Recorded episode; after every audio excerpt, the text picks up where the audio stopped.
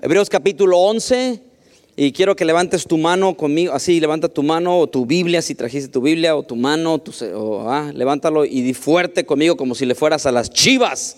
Ah, dilo fuerte, di, yo soy, pero fuerte, pues no como si le fueras a la América. Yo soy lo que dice la palabra que yo soy.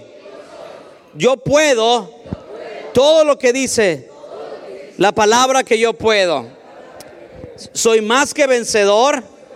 Todo lo puedo en Cristo. Mayor es el que está conmigo que los demonios que están en el mundo, que las enfermedades que están en el mundo, que los problemas que están en el mundo. El Espíritu de Dios está sobre mí. Él me ha ungido a mí para predicar su palabra, para sanar enfermos, para echar fuera demonios. Yo nací para ganar, yo nací para vencer, yo nací para triunfar, yo nací para conquistar. Satanás no va a ganar y yo no voy a perder. En el nombre de Jesús, amén. Dale un fuerte aplauso a Jesús. Hebreos capítulo 11, versículo del 1 al 3, dice, tener fe es tener la plena seguridad, diga conmigo, plena seguridad de recibir lo que se espera. Es estar convencidos de la realidad de cosas que no vemos. ¿Cuántos ven o, han visto a Dios? Pues nadie. Mucha gente piensa, es que no lo veo, no creo. Pues muéstrame el viento, no lo ves y crees en el viento. Lo mismo es con Dios, no lo vemos, pero vemos la manifestación de quién es Dios, por eso creemos en Él. A veces estudiamos tanto, pero cosas tan lógicas no somos tan, tan capaces de percibirlas. ¿ah? Dice, nuestros antepasados fueron aprobados porque tuvieron fe. Y por fe sabemos que Dios formó los mundos mediante su palabra. De modo que lo que ahora vemos fue hecho de cosas que no podían verse. ¿Cómo creó Dios el universo? Por medio de su palabra. Por eso la Biblia dice que cielo y tierra pasarán, pero la palabra de Dios no pasará, porque aunque el cielo y, la tierra desaparecieran, la palabra de Dios que no pasa puede hacer que vuelva a existir otra vez cielo y tierra, porque la palabra de Dios es eterna, no cambia. Y dice la Biblia que todo fue creado, ¿de dónde fue creado? ¿Qué dice en la última parte del rojo? Diga conmigo, de la nada. Dios trabaja de maneras muy extrañas, ¿sabes? Dios le dijo a Moisés que le hablara una piedra. Algunos predicadores le hablan algunas piedras, pero eso es otra cosa. Pero sabes, la fe es un poquito extraña. Dios, Jesús nos dijo que le habláramos a las montañas. Jesús mismo un día lo agarraron sus discípulos hablando con un árbol. ¿Qué harías tú si me encontraras a mí un día platicando con un árbol? Decías, este pastor así se la fumó verde con eso de que ya la legalizaron. Mochis deben estar iguales, ¿no? ¿Sí o no dirías que estoy loco? Y Jesús lo hacía. Jesús le habló a un árbol y se secó. Jesús le dijo, háblale a la montaña y se va a mover. O sea, la fe es un poco extraña. Suena ilógico. La fe no tiene métodos, la fe inventa cosas. Un día una mujer le tocó el borde del manto a Jesús, nadie lo había hecho y en ese momento se sanó. Y de ahí en adelante dice la Biblia que toda la gente le tocaba el manto a Jesús porque habían visto que esta mujer había inventado esa forma, por así decirlo, de, sacarle un milagro a Jesús y ahora la gente lo hacía. Porque la fe inventa cosas, crea cosas nuevas. Dios le habló a, a Balaam por medio de una burra. Por eso yo he dicho que si Dios usó a una burra para hablar que tú, que tú y yo no podamos ser usados por Dios. Dile que tienes a un lado, tienes esperanza si la burra habló. Dios le habló a Pedro por medio de un gallo. Y el problema nuestro es que creemos que la Biblia es un libro de historia. La Biblia no es un libro de historia, la Biblia es un libro que nos da testimonio de que si Dios lo hizo ayer, lo puede hacer contigo el día de hoy también. No es un libro de historia, de cosas, ay, qué bonita la historia de Noé. No, está diciendo que si Dios le habló, le abrió el mar a un hombre, Dios te puede ayudar a ti también. Si Dios hizo cosas espectaculares ayer, lo puede hacer contigo también. Mateo capítulo 6, verso 24 al 25, perdón, al 27. El tema de hoy se llama desde la nada. Hoy te quiero hablar lo que es estar en la nada. ¿Alguna vez has estado en la nada? Y si no, te voy a recordar cómo llegaste aquí, Estados Unidos, con dos, con dos hojas de higuera, una adelante y otra atrás, ¿no? ¿Y tú has estado en la nada? ¿Y qué te pasó? Nada, no pasa nada. Mateo 6, 24 al 27 dice, ninguno puede servir, ¿quién, ¿quién puede servir a dos señores ahí según la Biblia? Ni tú ni yo podemos. Ninguno puede servir a dos señores porque o aborrecerá al uno y amará al otro, o estimará al uno y menospreciará al otro. No pueden servir a quién? A Dios y a las riquezas. El único ser o el único, el único que combate en el, en el corazón de un hombre, de una mujer, por, por el señorío, no es el alcohol, no es el placer, no es otra cosa más que el dinero. ¿Sí o no? Y te lo voy a comprobar. Te puedo hablar de cualquier cosa, pero si yo te hablara de dinero te sentirías muy incómodo, ¿sí o no? Porque estaríamos hablando de algo que a todos nos mueve, ¿sí o no? Pero no voy a hablar de dinero, tranquilo. Voy a hablar de la fe. Por tanto les digo, no se afanen. ¿Qué dijo Jesús? No, no te afanes. Por su vida, ¿qué han de comer? No te preocupes que vas a comer al rato. O qué has de beber, ni por su cuerpo que han de vestir. ¿No es la vida más que el alimento y el cuerpo más que el vestido? Por supuesto que sí. Miren las aves del cielo que no siembran, ni ciegan, ni recogen en graneros, y su Padre Celestial las alimenta. ¿No valen ustedes mucho más que ellas? ¿Y quién de ustedes podrá, por más que se afane, añadir a su estatura un codo? Yo soy testimonio de eso. Ahora, muchos piensan que cuando Adán pecó en el huerto perdió su comunión con Dios, pero no perdió su comunión con Dios porque siguió platicando con Dios. De ahí Noé, Noé descendiente de, de, Adán, siguió platicando con Dios. Abraham platicó con Dios. no se perdió la comunión, se perdió otra cosa. Lo que sí sucedió fue que ahora Adán tuvo que ganarse el pan con el sudor de su frente, ¿sí o no? La mujer tenía que dar dolor con dolor a sus hijos. O que si usted sufrió por tener a sus hijos, échele la bronca a Eva. Encontré un chiste que decía que, ¿saben por qué las mujeres a veces debaten tanto en qué, en qué comer? Ay, que ir a, dónde, dónde ir a comer? ¿Dónde me llevas hoy a comer? ¿Sabes por qué dudan tanto a veces? Porque la última vez que decidieron condenaron al mundo. ¿Sabes? Dios no maldijo a Adán ni a Eva, a quien sí maldijo fue a la serpiente. Dios no te ha maldecido. Así que no digas, oh, es que yo creo que Dios me ha maldecido. Dios no ha maldecido a ningún ser humano. Maldijo a la serpiente, pero la bendición de Dios está para los hijos y las hijas de Dios. ¿Cuántos lo creen? Lo que sí sucedió es que ahora Abraham tenía que sudar para ganarse el pan que tenía que comer. O sea, tenía que afanarse, tenía que preocuparse porque no sería tan fácil. Pero cuando Jesús llega, y la Biblia lo llama a Jesús el postrer Adán, el segundo Adán. En el libro de Romanos nos muestra a Jesús como el segundo Adán. Él viene a instalar un nuevo orden. Termina el primer Adán y comienza un nuevo orden por medio de Jesucristo, el segundo Adán. Y Jesús dijo, antes han escuchado que antes era así, pero ahora yo les digo que ahora es así. Jesús dijo, antes a cualquiera que mirara a una, se acostara con una mujer comete adulterio, pero ahora yo les digo que con solo mirarla han cometido adulterio. Entonces viene a instalar un nuevo orden y antes el orden era con el sudor de tu frente comerás, pero ahora Jesús dice, no te tienes que afanar porque tu Padre Celestial te dará todo lo que tú necesitas. Es un nuevo orden, es un nuevo sistema. Jesús inaugura una nueva forma de relacionarnos con Dios. Nuestro sustento viene por medio de la fe en Dios nuestro Padre y nuestro Creador. Y te lo voy a demostrar. Proverbios capítulo 18, verso 20. Te lo voy a demostrar en dos, en un en dos versículos, en dos, ah, versiones diferentes. Proverbios 18, 20 dice, la, tu forma de hablar, ¿qué, ¿qué sucederá? ¿Qué es lo que te alimenta?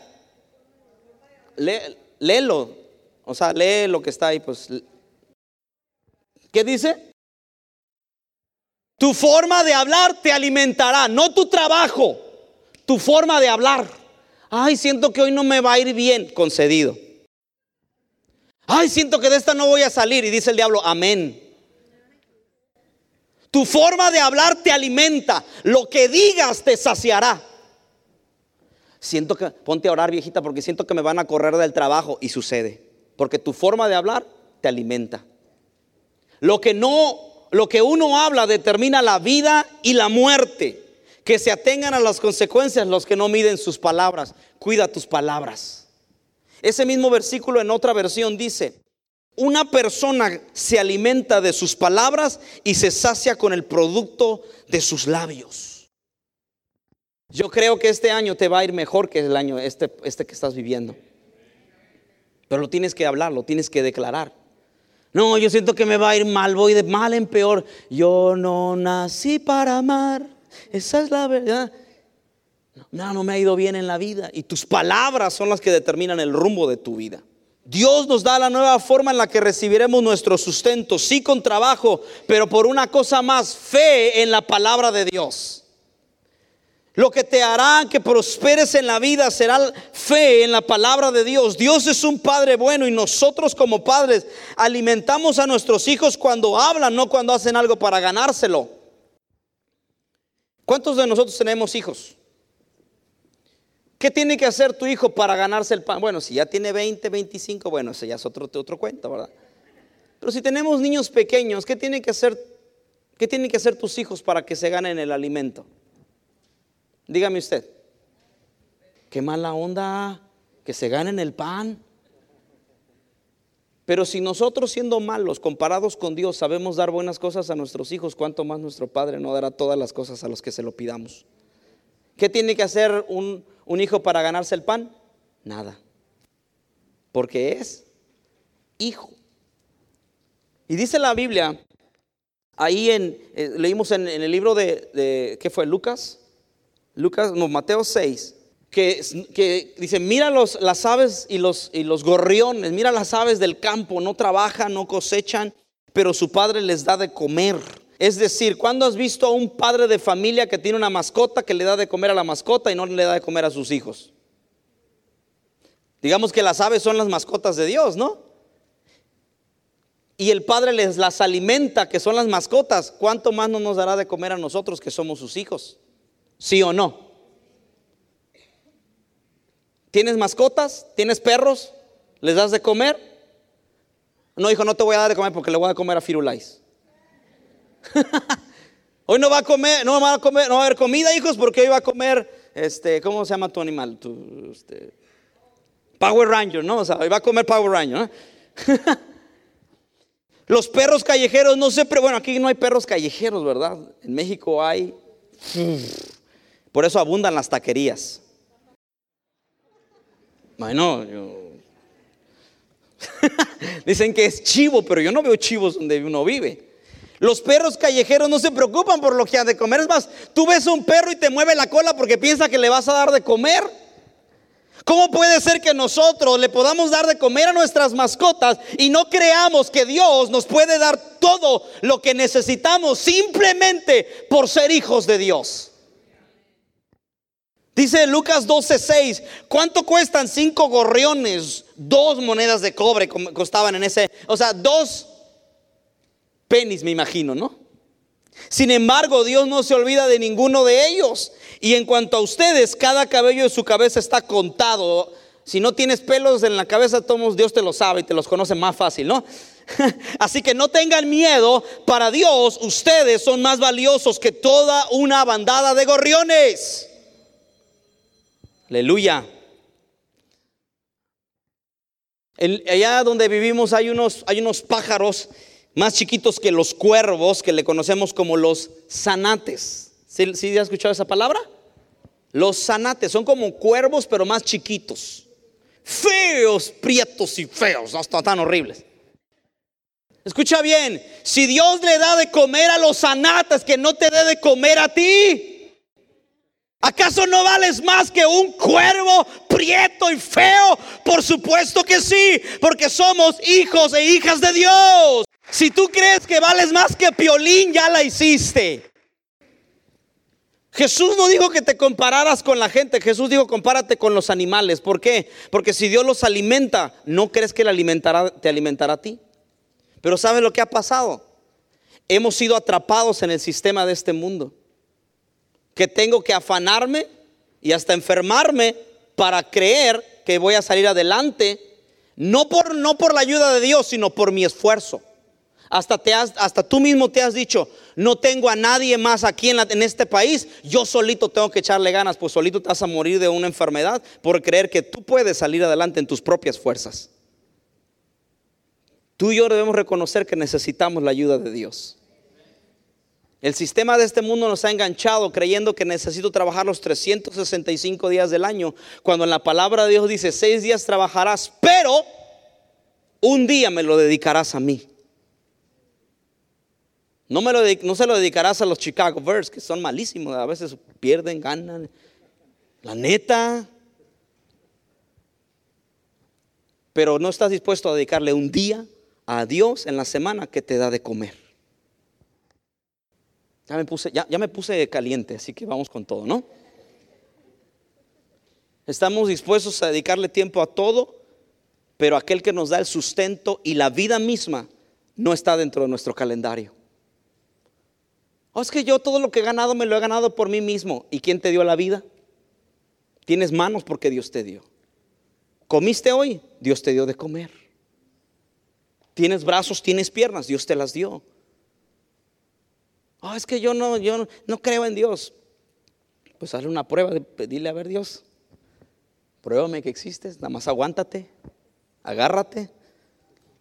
Cuando creemos, ¿sabes cuál es el problema? Creemos que no valemos. Por eso Jesús dijo, ¿no creen ustedes que valen más que esos animales? Eso fue lo que perdió el hombre, su valor. El hombre perdió en el huerto de, Génesis su valor, su estima. Valemos más que las aves.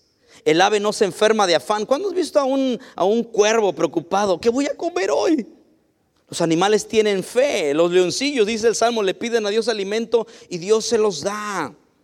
Mateo 6:28 dice, y por el vestido, ¿por qué se afanan? Consideren los lirios del campo, cómo crecen, no trabajan ni hilan, pero les digo que ni aun Salomón con toda su gloria se vistió así como uno de ellos. Todas las mujeres ah, se preocupan por su vestido. Todos se preocuparon hoy, ¿qué me voy a poner hoy? ¿Sí o no? O en Navidad. Ahora, esposo, te voy a traducir. Cuando tu esposa dice, no tengo que ponerme, porque abre el, abre el armario y ve y le hace así, lo abre. Se va al basement. Y dice, no tengo que ponerme. Y tú dices, ¿cómo puede ser? Y tú tienes tus tres camisas, dos pantalones y dos zapatos. Feos, viejos, y dices, todavía sirven. ¿ah? ¿Sabes lo que significa? Significa no tengo nada que estrenar hoy.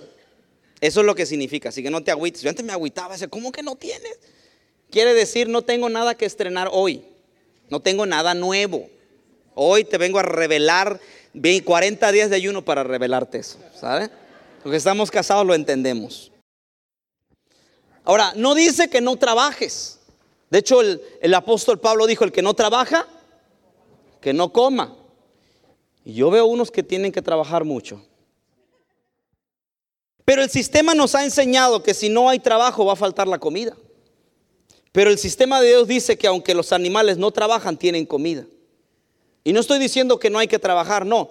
Estoy diciendo que trabajo sí para el sustento, pero sabiendo que es Dios el que me es Dios el que me provee. Es Dios el que me sustenta. Le echo ganas, claro, por supuesto. Pero a fin de cuentas Dios es el que provee, el que manda a los clientes, el que manda las ventas, Él es el que provee todas las cosas, ¿sí o no? Dios es el que nos suple. El problema es que asociamos nuestro bienestar a nuestro dinero o a la cantidad de dinero que tienes en tu cuenta y decimos después que el Dios de las riquezas no es nuestro Dios. Jesús nos enseñó que todo lo que pidamos en oración creyendo, lo recibirás, vendrá, sucederá. Jesús no dijo, todo lo que pidan y teniendo con qué pagarlo, lo tendrán. Pero el problema es que tú y yo oramos oraciones de acuerdo a nuestro presupuesto y a lo que tenemos en el, en el banco. Entonces, ¿para qué oras? No tienes fe. Si tú tienes no para, pues, ¿para qué oras? Pues cómpralo. Tal vez te dice tu hijo, ah, hijo, papá, me compras un helado. Vamos a orar que Dios nos prueba. ¿Tienes dinero? Pa, compras el hombre. ¿Qué le va a poner a orar?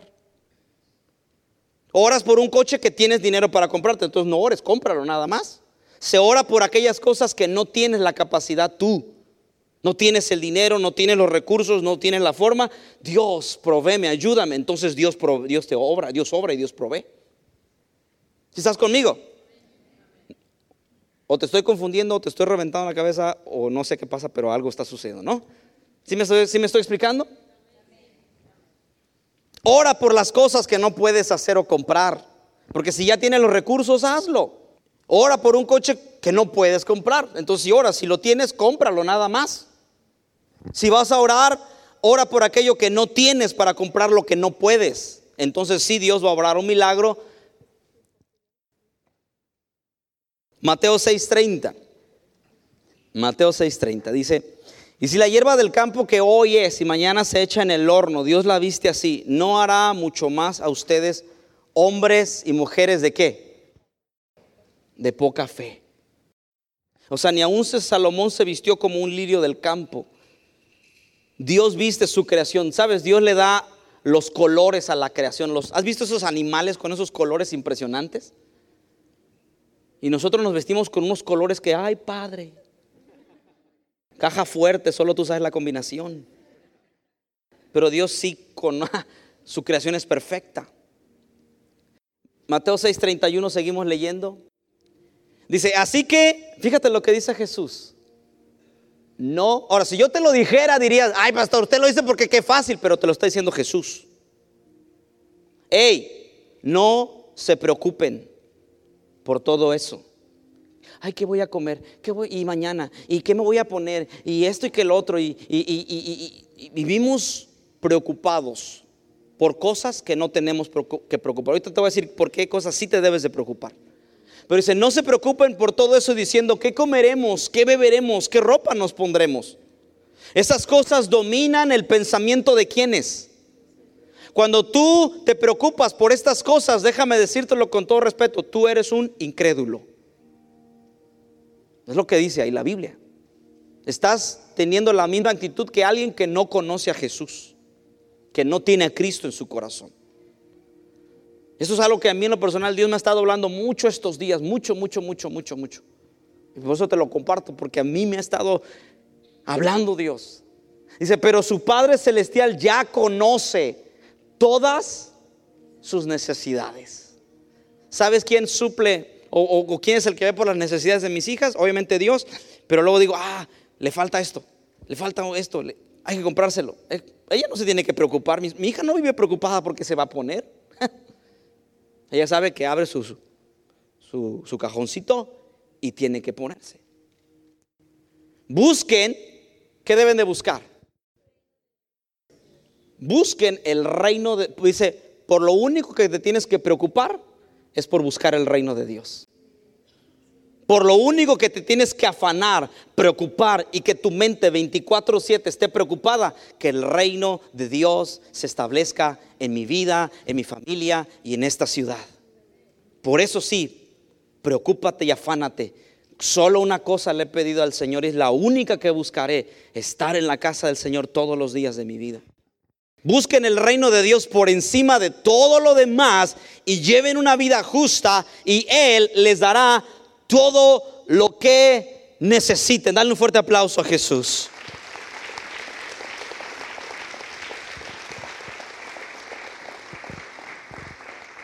Quiero que te preguntes, ¿qué cosas dominan tu pensamiento, iglesia? Porque todos decimos que creemos en Dios. Pero cuando vienen las preocupaciones de la vida, nuestro pensamiento entonces nos hace ver que somos incrédulos. Dios conoce nuestras necesidades como un buen padre. Dios es un buen padre. Pero comparado con nosotros, nosotros somos malos y sabemos dar buenas cosas a nuestros hijos.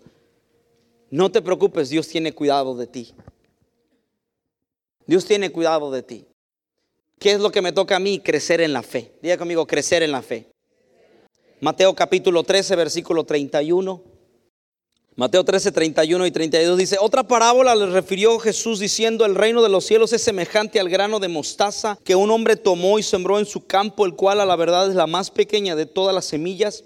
Pero cuando ha crecido es la mayor de las hortalizas y se hace árbol, de tal manera que vienen las aves del cielo y hacen nido en sus ramas. Hay una semilla que es la semilla de mostaza y la Biblia dice que la, la, fe es como la semilla de mostaza, que su peculiaridad es que siendo, cuando tú siembras la semilla, esta crece y se hace una hortaliza, es decir, un pequeño árbol, pero no se queda como hortaliza, sino que crece y cambia su especie, cambia su naturaleza de ser una hortaliza a convertirse en un árbol. Es decir, la fe tiene la capacidad de convertir tu vida en ser un hombre o mujer sencillo, común y corriente, en convertirte en un hombre y una mujer de Dios, de tal manera que seas bendición para otras personas y la gente se va a quedar asombrada y va a decir, wow, ¿qué, qué es lo que te ha pasado? Y vas a decir, hey, es la palabra y la presencia de Dios que me han cambiado y van a ver que te has convertido en lo que nunca creyeron que te ibas a convertir, un hombre y una mujer de Dios. Eso es la capacidad de la fe. Te cambia, te muda. Si tuviéramos fe como la mostaza, llegaríamos a convertirnos en la clase de persona que nunca nos imaginaríamos que llegaríamos a ser. Pero ¿sabes cuál es el problema? Nuestra poca fe. Mateo 17, 19, eh, otro pasaje dice que viniendo entonces los discípulos de Jesús, aparte dijeron, porque le llevaron a un niño endemoniado y le dijeron, ¿por qué nosotros no pudimos echarlo fuera? Diga conmigo, no pudimos. Debemos de aprender a reconocer cuando no podemos. Hay gente que dice, no, pastor, yo la verdad, yo, yo no quiero ser rico. O, hoy no, como que, ay, pues como que eso de subir eh, a, la alabanza, como que, ay, no, yo no quiero ser este, no quiero ser famoso, la verdad no, no quisiera. Como si tuviéramos la capacidad y, como que nos las damos de que sí podemos, nada más que no quiero. Es como si yo te dijera, no, la verdad yo nunca quise ser estrella de la NBA, por eso a lo mejor no me metí. Ay, no, yo la verdad, eso de ser rico y millonario como que no me gusta, como que no se me da. Como si tuvieras la, la capacidad de hacerlo, pero, pero como que no quieres, pues. Ajá, sí, chucha. Es el pequeño hipócrita que llevamos dentro. Seamos sinceros, hay cosas que no podemos. Yo le decía ayer a los hombres, hemos engañado a nuestros hijos al decirle, hijo, tú puedes ser todo lo que tú quieras en la vida. No es cierto. Es mentira. Yo no voy a ser mejor que Cristiano Ronaldo, ni soñado en la vida. Pero sí puedo llegar a ser todo lo que Dios quiere que yo sea. Eso sí puedo ser. Por eso no le digas, ay hijo, tú vas a hacer todo lo que tú quieras en la vida. No es cierto, tú vas a llegar a hacer lo que Dios destinó de antemano que tú llegaras a hacer. Eso sí lo vas a hacer. ¿Te has preguntado por qué muchas veces no hemos podido hacer algún algo?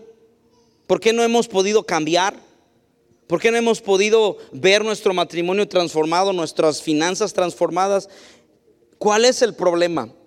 Y hemos pensado que Dios quiere que tengamos una fe como la semilla, como el, como el grano de mostaza, así de chiquitita, porque hasta hay una canción, si tuvieras fe, no sé si la has escuchado, como el granito de mostaza. ¿Y lo que dice? Eso lo dice el Señor, tú le dirías a la montaña, muévete, muévete, y la montaña se mueve. Y hemos creído por mucho tiempo que Dios quiere que tengas una fe como el tamaño del grano de mostaza. Mentira.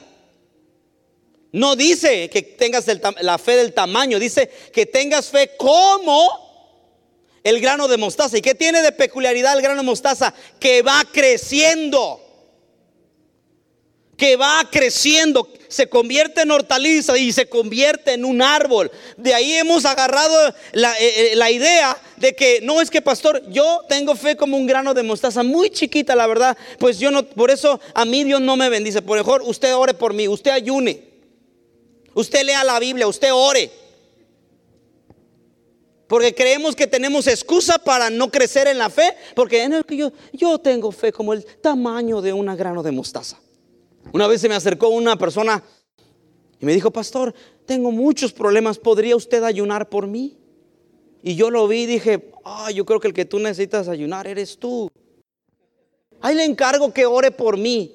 Y le digo, la neta, no voy a orar por ti porque apenas me acuerdo de orar por mí, mejor ora tú.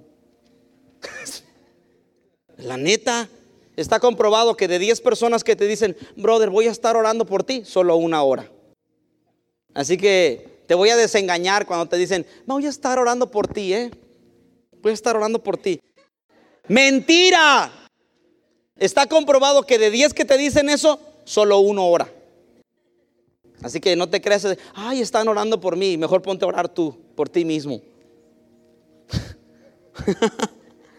y creemos que tenemos licencia para no orar, para no crecer en la fe, porque es que yo tengo una fe como el grano de, el grano de mostaza. Pero la verdad es que Dios quiere que tú crezcas en la fe. ¿Cuántos dicen amén? Lo que Jesús estaba, le, enseñó a los discípulos es a que, a que usaran su fe. Un versículo más y, ya voy a entrar en la parte de la conclusión. Romanos 12:3. Dice, digo pues por la gracia que me es dada a cada cual que está entre ustedes, que no tenga más alto concepto de sí que el que debe de tener, sino que piense de sí con cordura conforme a la medida de qué? ¿A la medida de qué? Que Dios qué? Es decir, Dios nos dio a cada uno qué? Una medida de fe, una cantidad de fe, ¿vale? Ahora hay gente que dice, no, pastor, es que fulano, no, ese, tiene mucha fe. Y yo, yo tengo poquita fe. Pero la Biblia dice que Dios nos dio una medida de fe a cada uno. Y en, 8, Mateo 8:25 dice, y acercándose, acercándose los discípulos a Jesús, lo despertaron diciendo, Señor, sálvanos, que perecemos. Y él les dijo, ¿por qué tienen miedo? ¿Hombres de qué? Entonces se levantó y reprendió a los vientos y al mar y se hizo grande. ¿Cuál es el problema? ¿Que Dios te dio poquita fe? No es que Dios me dio poquita fe, no, Dios nos dio fe a todos. La misma cantidad de fe que Dios me, dio a mí, te dio a ti, te dio a ti, te dio a ti, te dio a ti y te dio a ti. Entonces, ¿dónde está el problema? Que no todos la usamos. No todos usamos la fe que Dios ya nos dio a todos. Dios ya te dio una medida de fe, úsala. Usa esa fe que Dios ya te dio. ¿Y cómo? Créele a Dios. Ay, pero es que si doy el diezmo no me va a alcanzar. Usa tu medida de fe. Es que sí, es que sí, ah, este, me atrevo a hacer esto o el otro y, qué tal si Dios no me, me respalda o Dios no está conmigo. Usa tu fe. Usa tu fe. Yo siempre he dicho que, o he aprendido más bien que cuando yo doy el paso, Dios pone el piso. Pero tú tienes que aprender a usar la fe. Dios comenzó o comienza a obrar en nosotros desde la nada. Yo te preguntaba, ¿cuántos hemos estado en la nada? ¿Alguna vez has estado en donde no tienes nada? Levántame tu mano si tú, si tú te ha pasado lo mismo que a mí. ¿Y qué te pasó? Nada, aquí estás. Y, y algunos veo que no les ha ido nada mal, los veo con los cachetitos bien gorditos. Veo que Dios no los ha dejado. Dios comenzó a crear todo desde la nada. Comenzamos no teniendo nada, ¿sí o no? Cuando mi esposa y yo nos casamos, bueno, no teníamos mesa, era, era que era, el piso, ¿ah? Ah, pero eso sí, la llevé a que se comprara un refrigerador a mi esposa. Y como me dije ella, es, dice ella que tenía, que su mamá siempre había tenido un refrigerador de chiquitos, le llevé a, a, comprarse uno. ¿Y cuál crees que se compró? El más grandote que había uno de dos puertas así. No teníamos, no teníamos mesa, pero un refrigeradorzote perrón ahí. Lo tuve que desarmar para meterlo en el departamento porque allá en México vivimos en los huevitos, así como que, o sea, er, están tan chiquitos que no entra, si estás endemoniado o te metes tú, te metes, se mete el demonio, no entran los dos. Está chiquito. Estás sentado en la sala, haces así y ya estás en el comedor. O sea, chiquitos, chiquitos. Y así comenzamos. Y muchos comenzamos así. Y yo te quiero decir en esta, en esta tarde, no tengas miedo a la nada, porque no pasa nada. Dios creó todas las cosas desde la nada. Nosotros podemos comenzar desde la nada por medio de lo que hablamos y desde la nada lo puedes lograr todo. Pero tienes que comenzar a hablar bien, a creer la palabra de Dios. Por la fe comienzas a estudiar. No tenías nada, pero comienzas a estudiar. El GED. Ah, te vas al, JJC, empiezas a estudiar, empiezas a emprender tu negocio, ah, empiezas a, te vas a, comprar una casa, ah, empiezas con el mortgage, te compras un coche. Pero el problema es que cuando, cuando empiezas, empiezas por la fe a tener cosas, aquí está el ejemplo, no tenías nada y comienzas a trabajar y de pronto ya tienes tu coche. Todo picado por la sal, pero bueno, ¿ah? tu coche. Y te compras tu casa. Y comienzas a tener dinero. ¿ah? No tenías nada. Y ahora comienzas a tener. El problema es que cuando te quitan algo, se cierra el negocio, te despiden de la empresa, pierdes la casa, entonces comienzas a, desmayar. Porque cuando no tenías nada, ¿qué tenías? No, si tenías algo. Fe. Y la fe, y le tenías confianza 100% a tu fe, sí o no. No, pues que, no, no, pues tenías, no tenías nada. Pero tenías fe. Y lo que te hizo dar, tener todo esto, ¿qué fue? La fe. Pero antes tu fe, a tu fe le dabas el 100% de tu confianza, pero ahora a la fe le das el 40 y, y, la otro, el otro 60 se va a tu casa, se va a tu coche y se va a tu cuenta de bancos. Por eso cuando empieza a faltar uno de estos, sientes que te mueres porque perdiste la fe. Porque tu fe que estaba en estas cosas, te la quitaron. Es curioso porque aunque tal vez perdimos algo y aún así tenemos más cosas de las que teníamos cuando no teníamos nada, nos miramos llenos de temor, llenos de miedo y ahora nos sentimos que nos morimos, ¿sí o no? ¿Me estás entendiendo lo que te quiero decir? Cuando lo que teníamos era fe, teníamos nuestra confianza en Dios, lo voy a lograr, Dios está conmigo, mayor es el que está conmigo que el que está en el mundo. Y comenzabas a declarar la palabra de, no, voy a salir adelante, ¿cómo que no? Sí, en el nombre de Jesús. Pero ahora que hemos logrado cosas, nuestra fe solamente tiene el 40% de nuestra confianza, el otro lo tienen las cosas. Y entonces es cuando viene el desastre. No importa lo que pierdas, vuelve a darle fe a la confianza.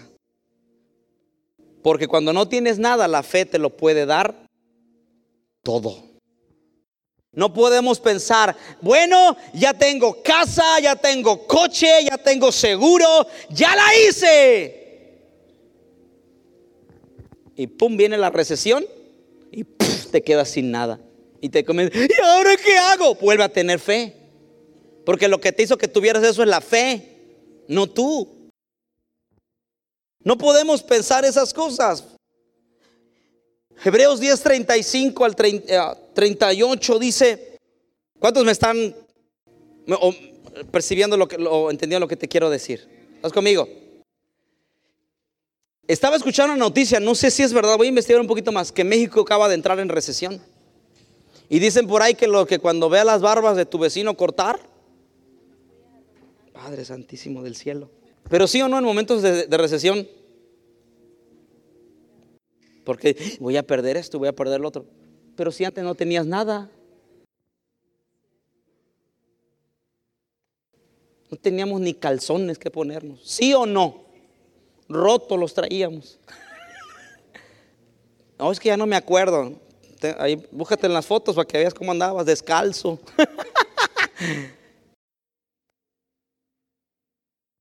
Antes, oh, oh, es que ahora traigo mi BMW y en México traes un carrito, pero de los camotes.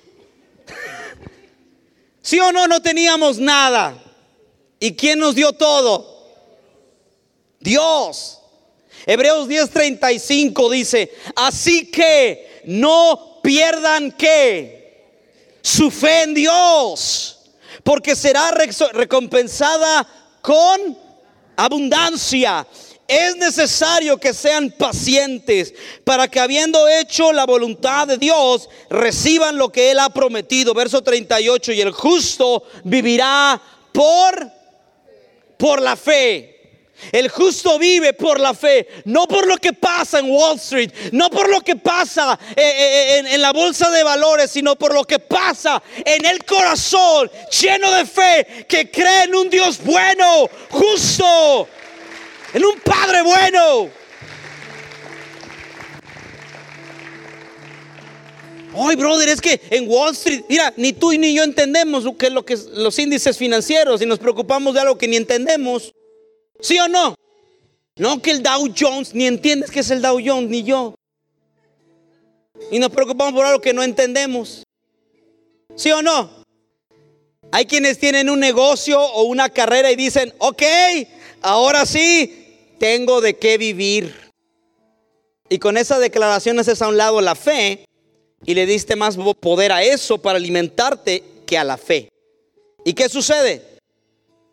Pasan los años y tú sigues con tu misma profesioncita, tu misma carrerita, tu mismo carrito, tu misma todo igual, no ha cambiado nada, porque eso no tiene poder de alimentarte y las aves siguen cantando y siguen comiendo porque tienen a un padre bueno que las alimenta. ¿Sabes lo que hacen las aves cuando tú le tumbas un nido? Pero hacen algo antes de volverlo a hacer. Dicen los biólogos que cuando le tumbas un, un nido a un pajarito, dice que va el pajarito hacia donde está el nido, canta una canción y vuelve a comenzar de nuevo. ¿Qué es lo que nos da poder? Adorar a Dios. Jehová dio, Jehová quitó. Dale fuerte ese aplauso a Jesús.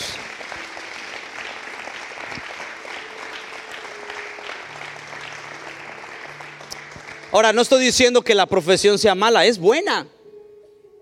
México está llena de licenciados siendo taxistas. Es buena la profesión. Por lo menos ingenieramente sabes cómo llevar a alguien al centro de la ciudad, trazas la hipotenusa y llegas a las... O sea, no, no estoy demeritando, yo estudié. Pero a mí me decían, ya tiene, ahora sí, ya, ya estudiaste, ya tienes para comer. Discúlpame, pero eso, la carrera no me va a dar de comer, me da de comer Dios. Dios es el que me suple, Dios es el que me provee. Esa es una herramienta que Dios me dio, pero mi fe no está en eso. Mi fe está en Dios. Muchos de ustedes no estudiaron y tienen más dinero que cualquiera de nosotros, que todos juntos, ¿sí o no? El que te da es Dios. La pregunta de Jesús es lo que hoy yo quiero que tú te lo hagas. Cuando Jesús regrese, ¿hallará fe en la tierra? Cuando Él venga, ¿encontrará en ti fe? ¿Hallará fe en ti? Si estás en situación de perder algo, no te preocupes. Si llegas a quedarte en la nada, desde allí puedes comenzar de nuevo si no pierdes la fe, porque desde la nada Dios lo hizo todo. La cuestión no es si tienes mucha fe o poquita fe. La cuestión es, úsala. Usa la fe que ya Dios te dio y comienza a creer. ¿Estás conmigo? ¿Te sirve lo que hablamos hoy en esta tarde? Estos días yo he escuchado mucho acerca de esa palabra, recesión, recesión, recesión. Y no digo que esté mal, hay que prepararse. ¿ah? El avisado ve el mal y el sabio, el sabio se esconde, se prepara. Pero, pero sobre todas las cosas yo quiero animarte a que pongas tu fe en Dios. No se te olvide. ¿Quién te dio todo lo que tienes? Dios. ¿Has estado en la nada? ¿Y qué te pasó? Nada, aquí estamos y mejor que antes. Porque el camino del justo es como la luz de la aurora que va en aumento hasta que el día es perfecto. Quiero que cierres tus ojos si eres tan amable. Señor Jesús, en esta tarde te damos gracias porque todo lo que tenemos viene de ti. Perdónanos por haber puesto nuestra confianza en las cosas de este mundo, por haber puesto nuestra confianza en el dinero, en los bienes materiales, que no son malos, pero nunca van a ocupar el lugar de la fe en Dios. Nunca van a ocupar el lugar que te pertenece a ti en mi corazón, que es el de Señor y Dios. Y hoy te pedimos perdón por confiar más en las riquezas que en ti, Señor. Tal vez hoy nos encontramos al filo de la nada a un vacío y un abismo que no parece no tener fin. Pero tu palabra dice que aunque mi pie tropiece en piedra, tú mandarás ángeles para, para, que, para que no caiga. Tú mandarás a un ángeles aún para evitar que cayera en esa piedra. Tú mandarás a tus ángeles para guardarme en mi camino.